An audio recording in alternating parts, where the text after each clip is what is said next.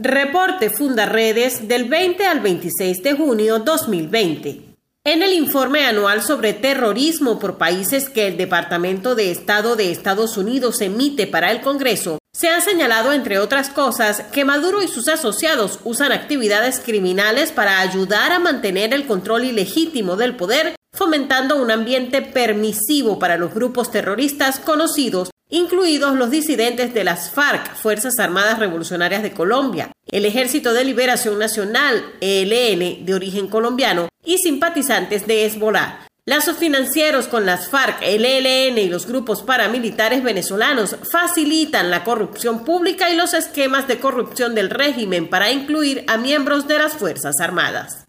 El boletín número 21 de Fundaredes, divulgado esta semana, expone la situación de los grupos armados irregulares durante el tiempo de pandemia. Allí, la organización destaca que se han registrado 151 hechos violentos en la frontera venezolana durante la cuarentena, cuando las restricciones a la movilidad impuesta para la prevención del COVID-19, lejos de suponer mayor control en los pasos irregulares, los han potenciado como espacios para la criminalidad donde se han multiplicado las cifras de asesinatos y desapariciones. Fundaredes monitorea a diario mediante su red de activistas en el país las vulneraciones a los derechos humanos en este tiempo de contingencia, en el marco de la emergencia humanitaria compleja que vive Venezuela, donde los centros de salud se encuentran colapsados y sin recursos. Personal de salud en Falcón, Zulia, Táchira y Bolívar denunciaron que enfrentan precarias condiciones para atender a los pacientes de COVID-19 y otras emergencias, pues carecen de insumos para cumplir con las medidas de bioseguridad, trajes, guantes, tapabocas, visores y cubrebotas. Las áreas de trabajo carecen de desinfección continua. Las morgues no cuentan con el equipamiento de bioseguridad para el manejo de los cadáveres de contagiados por coronavirus. Autoridades en Táchira confirmaron la ausencia de pruebas rápidas para el control del personal de salud y para médicos encargados de los traslados de pacientes sospechosos y positivos.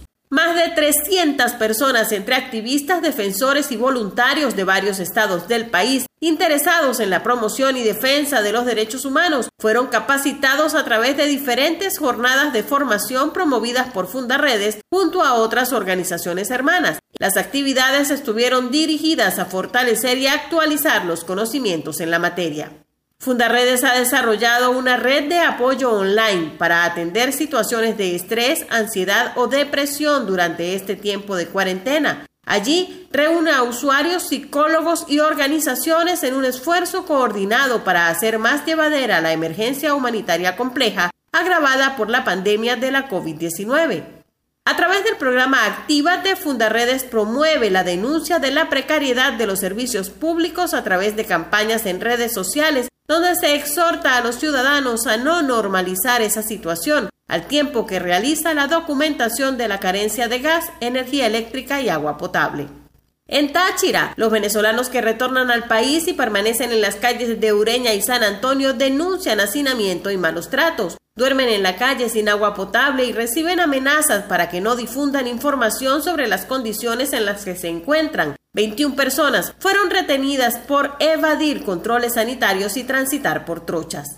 En Zulia, cerca de medio centenar de médicos está recluido en el Hospital Universitario de Maracaibo con diagnóstico de COVID-19. Esta semana se registró el deceso de al menos seis de ellos. Retornados que se encuentran en el punto de atención social integral Paz y de Sinamaica en el municipio Guajira protestaron frente a la escuela donde los tienen confinados. Denunciaron maltratos, alimentación deficiente, falta de condiciones sanitarias adecuadas y ausencia de pruebas de descarte.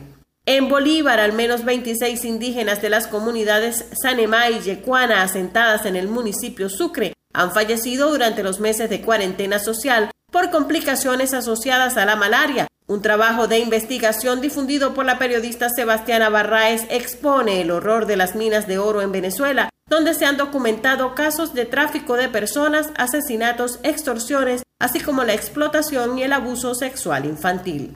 Comparte, ayudemos a vencer la censura en Venezuela. Consulta esta y otras informaciones en nuestro portal www.fundaredes.org.